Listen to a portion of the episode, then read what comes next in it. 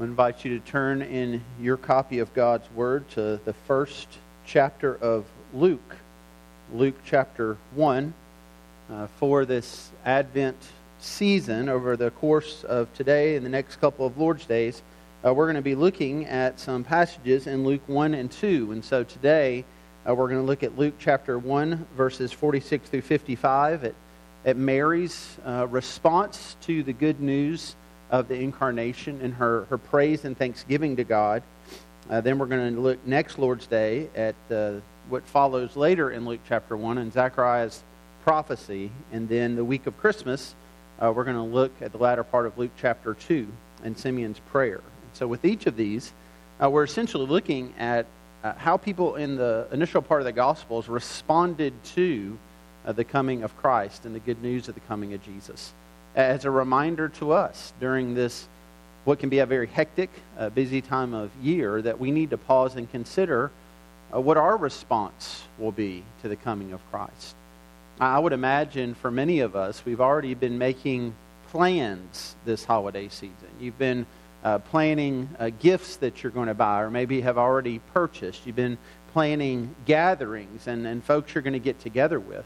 But one of the things we often can overlook in all of our planning and all that we have going on is, is just, again, stopping and considering what God's Word says about the coming of Jesus and our need to plan and prepare for the return of Christ and, and to prepare our hearts this Lord's Day and each Lord's Day uh, to rightly worship God and to thank Him for Jesus. And so I hope that today's text will be a reminder of that for us. And so we're going to uh, look in our study at verses 46 through 55. But just to give us a bit of the context, I'm going to begin by reading in verse 39. So, where we pick up here in the text is uh, that the announcement has been made. Mary has been told.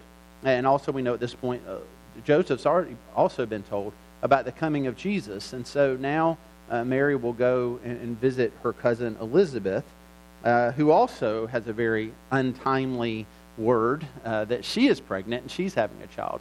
And so we're going to pick up here in verse 39 of chapter 1. And out of reverence for God's word, if you're able to, I invite you to stand as I read today's passage. Luke chapter 1, beginning there in verse 39. In those days, Mary arose and went with haste into the hill country to a town in Judah and she entered the house of Zechariah and greeted Elizabeth. And when Elizabeth heard the greeting of Mary, the baby leapt in her womb. And Elizabeth was filled with the Holy Spirit. And she exclaimed with a loud cry, Blessed are you among women, and blessed is the fruit of your womb. And why is this granted to me that the mother of my Lord should come to me? For behold, when the sound of your greeting came to my ears, the baby in my womb leapt for joy. And blessed is she who believed that there would be a fulfillment of what was spoken to her from the Lord. And Mary said, My soul magnifies the Lord, and my spirit rejoices in God my Savior, for he has looked on the humble estate of his servant. For behold, from now on all generations will call me blessed. For he who is mighty has done great things for me, and holy is his name. And his mercy is for those who fear him from generation to generation. He has shown strength with his arm. He has scattered the proud in the thoughts of their hearts. He has brought down the mighty from their thrones and exalted those of humble estate. He has filled the hungry with good things, and the rich he has sent away empty. He has helped his servant Israel in remembrance of his mercy, as he spoke to our fathers, to Abraham, and to his offspring forever. And Mary remained with her about three months and returned to her home. If you would pray with me. Father, we were reminded by the psalmist in Psalm 1 that uh, blessed is the man who does not live his life based on the, the counsel of the wicked and the way of sinners and the seat of scoffers, that the true blessed man meditates on your word. And so, Father, we pray that you would help us to meditate on this word today, that, that our life would not be driven by the counsel of the world, but that it would be driven by the counsel of your word. So help us to hear it, help us to believe it, and help us respond to it in faith and repentance. We ask in Jesus' name. Amen. You may be seated. As I've already mentioned, this is the, the second Sunday of Advent. Christmas is very much upon us. I'm sure you've already heard advertisements telling you how many shopping days you have left. Uh, it's less than three weeks away until we celebrate Christmas Day. And uh, this season, I hope for many of you, is one that you love and enjoy. I, I love this time of year. Uh, this week in particular has been one of really uh, being reminded of the Christmas season, it being upon us. I had the opportunity to go with our, our Young at Heart group just the other day. Uh, Pastor Nick and I went with them uh, up to uh, closer to Cincinnati to the Creation Museum. There's a, a, huge light display there, and it was it was just great to walk around and, and see all these lights. And then uh, I know a number of you were here yesterday in town as we had our, our Bloomfield Christmas parade, and uh, saw quite a, a, few of our kids in that parade in various forms. There was a, a, Bluegrass Christian Academy float with a lot of our kids on that. Uh, we had our, our, Bloomfield Baptist Church float. There were a lot of floats representing schools and, and businesses and organizations, and, and everybody in town was out. And it, it was just a reminder of this, this Christmas season. And it's a great reminder for us, a reminder of the time of year when, when we remember that Christ has come and that Christ is coming again. And, and there's so many things we, we associate with this time of year. Of course, gifts is a big deal. And so uh, as we have been planning through our, our giving and gift list, I can think back to when uh, I was a child. Of course, it was about getting the gifts. And to some of you, this won't make any sense, but I can remember with great anticipation uh, receiving uh, catalogs in the mail as a child. Uh, you, you can ask your parents later what a catalog is, but uh, and looking through those catalogs and, and circling gifts that had item numbers and phone numbers you would have to call. Again, you can Google all of this later on, but as I looked through there, I was, I was so excited uh, about getting gifts. And now, uh, later in life, I, I, get much more excited about giving gifts. Uh, now, my kids uh, are older now, but I can think to when they were really little, and some of you have had this experience, and maybe the Vincents will this year with Olivia, uh, where your kids are really, really small and you give them a gift and they don't really even know what to do with it yet. Uh, you actually have to teach them how to open it. And so you've probably had that experience where you're sitting there with a small child and, and you know, they're wanting to eat the bow and different things and you're, you're trying to help them. So you kind of pull the paper back a little bit and then you're pulling on their hand. You're, you're trying to help them learn how to open a present. Now, for you frustrated parents of infants who are trying to teach your kids how to open gifts, trust me when I say this, they figure it out really quickly. Uh, it, it comes naturally over the years. And then what you have to do is you have to teach them other things. And one of the things you teach them is how to give thanks. And so you remind them, well, that, that's from your uncle, that's from your aunt, that's from your grandmother. Make sure you tell them thank you. And make sure you write a thank you note. They're sitting there. Make sure you tell them thanks. And that's, that's something we have to teach our children, is that when you receive a gift, you should be thankful for that gift. But, friends, that's also something we need to remember ourselves. And as we come into this Advent season, we need to remember the greatest gift that has ever been given to us is the gift of salvation through Christ our Lord. And we need to remember, especially this time of year, that this is a time for us to give thanks, for, for us to thank God and, and to praise God for what He has given to us in Jesus. And as we come to Luke chapter 1, we're reminded of that because Mary's song of praise, it's a song of thanksgiving. It's a song of thankfulness. It's, it's her response to the good news of the incarnation, to what God has done and is doing and will do. And so, as we walk through this passage, I want us just to consider what should we be thanking God for this Advent season? And what do we learn in this passage from Mary and, and her praise, her, her thanksgiving? And so the first thing we'll, we'll look at is this. Number one, there in your outline, we need to praise God for our salvation. We need to praise God for our salvation. Now, just a, a bit of context as to what's taking place in Luke chapter 1.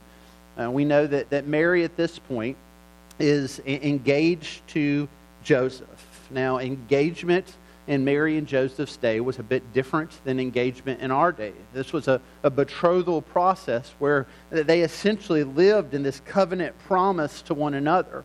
Uh, Mary was very young at this point, and she was betrothed to Joseph. There, there's a legal binding that takes place there, but they, they haven't actually come together in marriage and been living together in marriage. And so during this time of betrothal and engagement, God sends her a message through the angel Gabriel. Hey, Gabriel tells Mary that she's going to have a son and that she's going to name him Jesus and that this baby boy is going to be the Son of God. Now, you can imagine Mary doesn't fully understand all of this at that moment. She's quite overwhelmed by this news, especially since her and Joseph aren't married yet. But Gabriel tells her that the Holy Spirit is going to come upon her and that this miraculous work will take place and that she's going to become pregnant with a child. And as impossible as all of this sounds, uh, Gabriel reminds Mary that nothing will be impossible with God.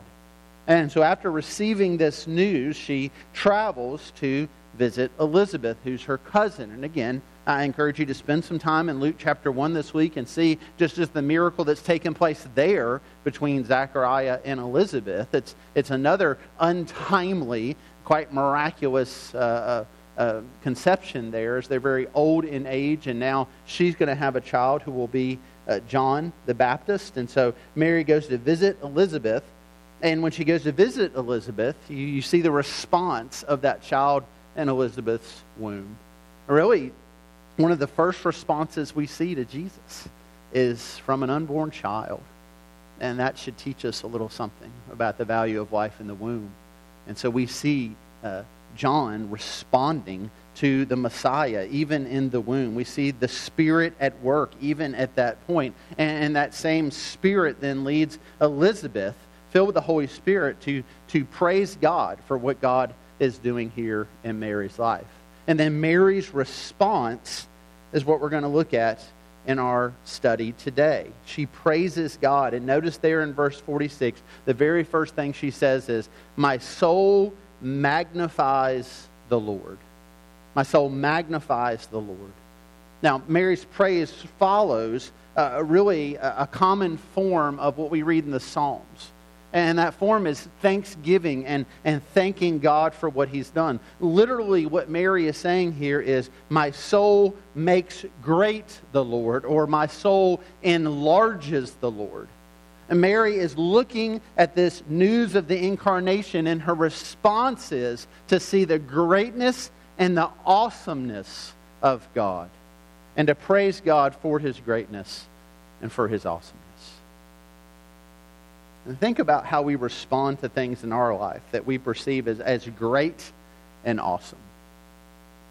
If any of you are on social media and uh, see what I post on social media, uh, most of what I post are sunrises and sunsets. and, and, it's because I, I, just love where we live now on the farm and just watching the sun come up and watching the sun go down and just the, the, the awesomeness of it. And, and then something else I enjoy, but I can't photograph very well, is watching the, the moon at night, and especially those times when the moon appears to be so much larger and fuller and grander. Uh, we call those super moons, those times when the, the moon is full and when the, the moon is closer to the earth, and it just seems enormous. Uh, we had one of these not long after we moved out to the farm, and I remember just sitting there and just gazing on it and noticing just how awesome it was and trying to take pictures of it. You know, it's hard to take a picture of the moon but just being in awe of it. And then I thought to myself, you know, the moon's the moon. The, the moon didn't get any bigger that night. You know, sometimes we look at the moon and we see half the moon or a quarter of the moon or we see a full moon. Sometimes we see the moon and it appears to be grander and larger, but it's not that the moon is changing, it's that our perspective changes. And at those times when we have a super moon and the moon looks so enormous, it's because that the moon is closer to us and fuller, and so our perspective changes because we're now closer to it. And how that relates to our faith is this that the reason that some of us in our life aren't very impressed with the Lord, and the reason that maybe even some of this today is a bit boring to some of you is because you're distant from God. God hasn't changed. God's not any less or more impressive than he was yesterday or will be tomorrow. What, what changes in our life so often is our perspective. And our distance, which the scripture says is caused largely in part by our sin that we're not repentant of. It changes our perspective, it pulls us away from God. And what we read here, what we're reminded of here, is that Mary is, is praising God for his greatness, not because God has changed or God is any more or less great. She's being reminded of how awesome he is as she watches the unfolding of salvation history. As she draws to the Lord and praises the Lord and worships the Lord. That, that's what we're called today to do every day of our lives. That's what we do when we gather together, friends, as believers. When, when we very carefully select the hymns and the songs we sing, ones that focus on the awesomeness of God. We, we are reminding one another to stop and to look and to see the majesty of our God and, and to praise God for his awesomeness. And that's what we see Mary doing here. She's magnifying the Lord. And, and what is she magnifying the Lord for? Is she rejoicing because she's going to be the mother of Jesus? Is she rejoicing because generations are going to revere her? Is she rejoicing because she found favor in God's eyes? Well, notice the very first thing she says here that she's rejoicing over. Verse 47 My spirit rejoices in God, my Savior that the very first thing that Mary praises God for is salvation. It is his salvation that he offers, that, that God is the one who saves. You see, Mary, like every other man and woman born in creation, was a sinner. And Mary, like every one of us this morning, she needed a Savior. The scripture reminds us of this over and over again. Romans chapter 3, verses 10 through 12 tell us none is righteous, no, not one. No one does good, not even one. That there's no exceptions here. And then Romans 3:23, all, not some, not most, all have sinned and fall short of the glory of God. Mary was a sinner. She inherited the same sin nature that every one of us has inherited from our father Adam. And so, Mary, in receiving this news about the long awaited Messiah, she praises God because God has sent salvation now in Jesus. And we see this explicit in what the angel of the Lord reveals to Joseph. He tells him that Mary would bear a son and that they would call his name Jesus, for he will save his people from their sins. And you can imagine as that message came to Joseph and to Mary, and they thought about all that would take place through the birth of Christ and that he would save people from their sins. That wasn't just some generic thing about people out there, that was personal for them as well. Joseph needed saving from his sin. Mary needed saving from her sin. And now that news has come, and now she rejoices in that news and she praises God for his saving work. And notice as she goes on, she, she's not praising God because of what she's done and who she is. She's praising God for what he's done and who he is. She, she said generations are going to call her blessed, but why are they going to call her blessed? Because of what God has done, because of what this child would do. She's praising God for his saving work that has been done, is being done, and will be done, be done. In verse 50, she says, she's praising God for his mercy, who's for those who fear him from generation to generation.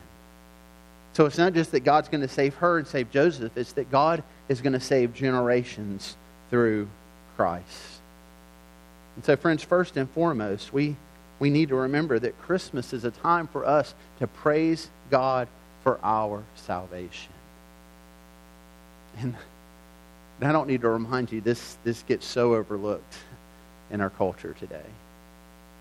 I mean, it, there's this great irony that you can be walking through a shopping center and you can be surrounded by Christmas lights and surrounded by this theme of Christmas and surrounded by songs being played over loudspeakers that speak explicitly about the incarnation and the coming of Jesus and how Jesus will save us from our sins. And yet, while all that is going on, you will pass by hundreds of people who have no idea of the gospel and have no association between Christmas and Jesus.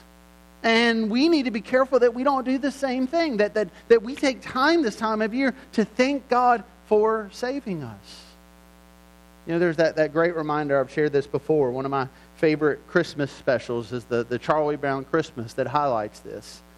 You've got that, that picture from years ago that's still the case today of the commercialization of Christmas and, you know, Charlie Brown's bemoaning this and, you know, is there anyone who can tell us what Christmas is all about? And then, you know, here comes Linus with his blanket, and he tells that Christmas is about the birth of Jesus.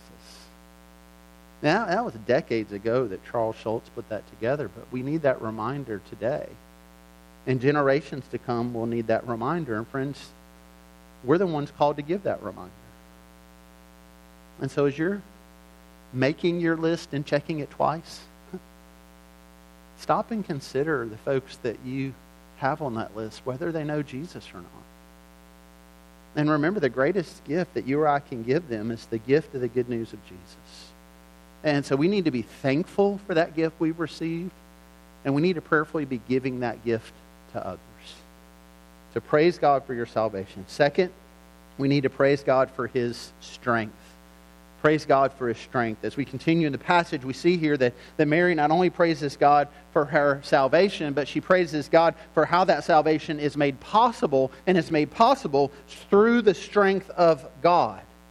And she highlights that in verses 51 through 53. She praises God for his strength, that he has scattered the proud, that he has brought down the mighty, that he has exalted those of humble estate. That this is a picture of the saving work that we see of God from beginning to end, from Genesis to Revelation. God humbles the proud and he exalts those who live in humility.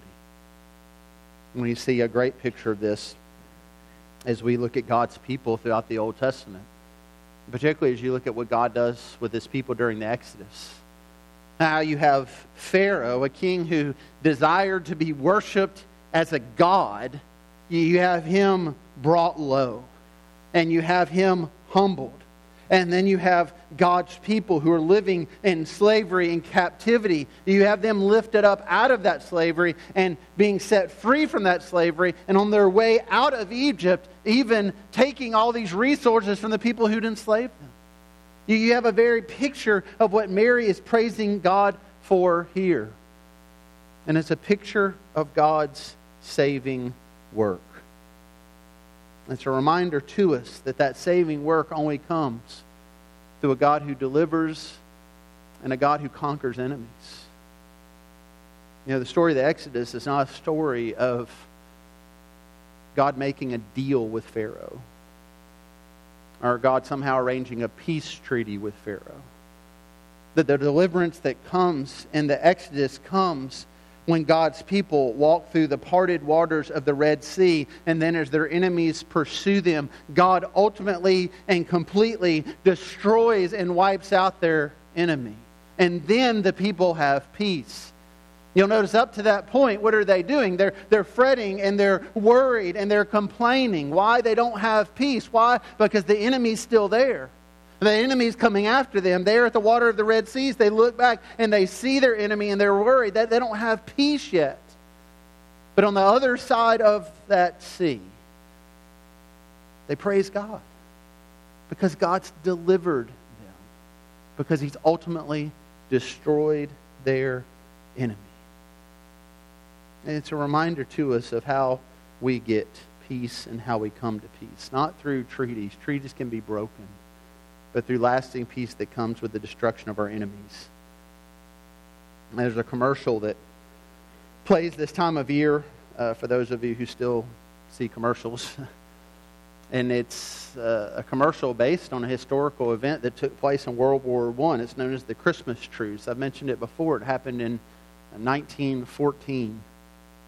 Uh, there were British and German troops at, at, war, and the, the Christmas truce happened when on Christmas Eve, the, the two sides in their trenches both began to sing traditional Christmas hymns. And then the sounds of those songs in different languages, as they arose, there was familiarity between the two sides, and they stopped fighting. They even came out of the trenches and they exchanged, you know, small gifts and small items that they gave to one another. And so the, the, the, the commercial, I don't even remember what's for, soup or cards or something the commercial paints it as just, you know, isn't Christmas this lovely time? And look at this, this truce that came and a reminder of being at peace. What the commercial doesn't do is go to the next day. because the next day they picked up their weapons and started shooting each other again. Now think about that. One moment they're singing and giving gifts to each other, and the next moment they are killing one another. Why? Because nostalgia doesn't give us lasting peace because some brief treaty based on a holiday doesn't give us lasting peace. No, peace only comes when there's no more conflict and there's no more war. And the way that the conflict ends and the war ends is for the enemy to be destroyed. And all of that points us towards what Mary is saying here. She's praising God because He's the God who will destroy the enemies. He's the God who will bring low the proud. He's the God who takes down Pharaoh. He's the God who saves his people. And ultimately, He's the God who saves us by destroying our enemy of sin and death. God doesn't just make some deal in order to save us. No, God destroys the enemy. And that's how we're saved. And that happens because of the, the strength of God and the power of God. Because of that, He's the one who can save. And so we're reminded to praise Him for that salvation, to praise Him for His strength. And then, point three, to praise Him for His sovereignty. To praise God for His sovereignty. Finally, in this passage, Mary praises God for fulfilling His covenant promise that He made to Abraham in Genesis 12 where he told Abraham that in him all families of the earth would be blessed. And you notice Mary picks up on that covenant promise and the fulfillment of that promise in her praise. She notes how God is fulfilling that promise through the birth of Jesus. And just consider for a moment how long it took for that promise to be fulfilled. Can consider how long God in his forbearance, how, how long in his patience he waited to fulfill that promise that he made to Abraham. You know, between the time he made that promise and between the coming of Jesus, thousands of years passed. Thousands of years. Notice Mary doesn't complain about that. Mary doesn't say to God, Well, God, you're finally doing what you said you were going to do. Lord, we've waited so long, and finally you're coming through. She, she doesn't complain about thousands of years between the time God made the promise and when God fulfilled the promise.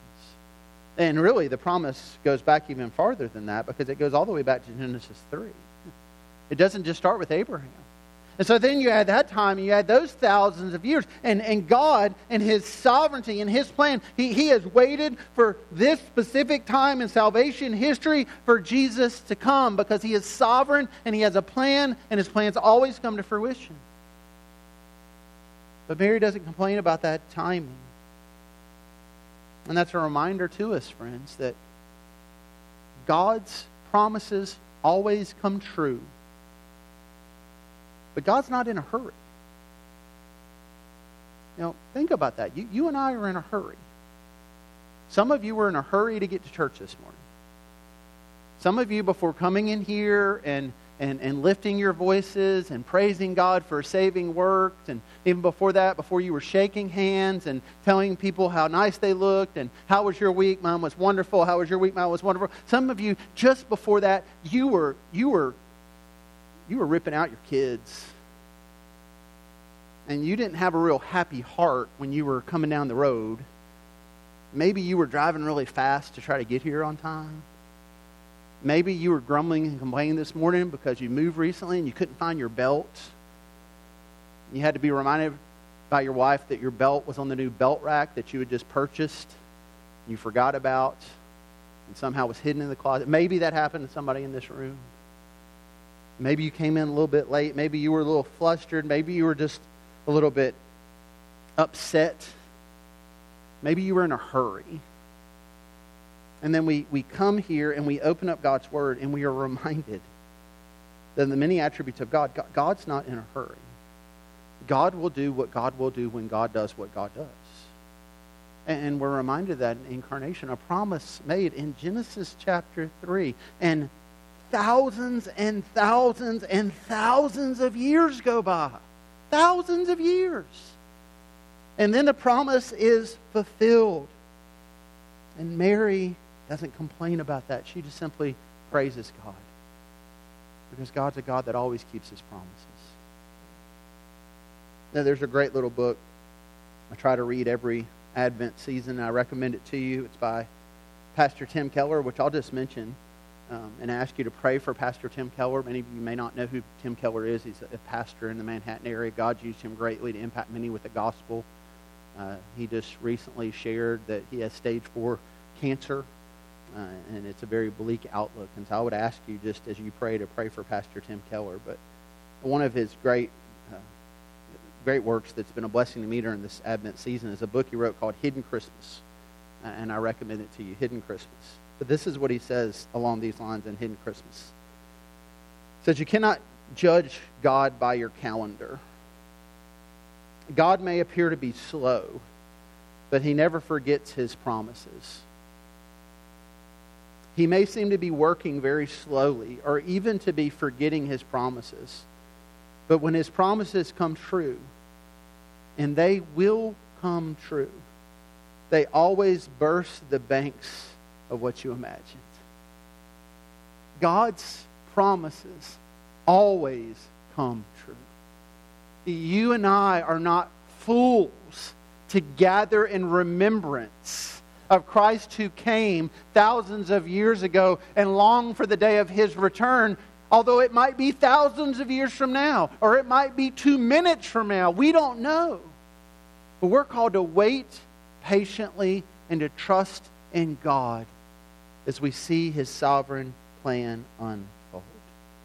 And in the time we have, in that waiting time we have, we need to thank God that He has given us yet another opportunity and another day to repent and to trust in Him, to turn from our sin and to put our faith in Jesus. And that's ultimately what we're reminded of during this Advent season. And that's what I hope you'll leave today and each Lord's Day with. That, that we need to trust in Jesus, friend. And that certainly happens when we hear the gospel and respond to the gospel in repentance and faith. But, friend, the, the moment of trust isn't over then. We're called day by day, moment by moment, to trust in Jesus. And we're given so many reminders of the faith for our need to do that. And one of them is coming to the Lord's table. We come to the Lord's table as a reminder to be thankful. We, we see Jesus do that with the disciples. He, he gives thanks. He calls us to give thanks for what God's done for us. And we come to this table with a reminder that, that we are trusting not in the work of our hands, we're, we're trusting in the work of God's hands. That, that we're trusting not, not in our works and our merits to save us, we're, we're trusting in Jesus to save us. That during this time, when we're so busy and so overwhelmed and in such a hurry, we're reminded when we come to this table to stop. just to pause and to reflect on the goodness, the grace, and the mercy of God and what He's given us in Jesus. So we want to invite you to do that now in response to God's Word together. Again, this table is an invitation to all who are professing followers of Jesus. So we're going to transition now into our observance of the Lord's Supper and come to the Lord's table and give thanks together as we receive these elements. So I want to begin by inviting our deacons to come forward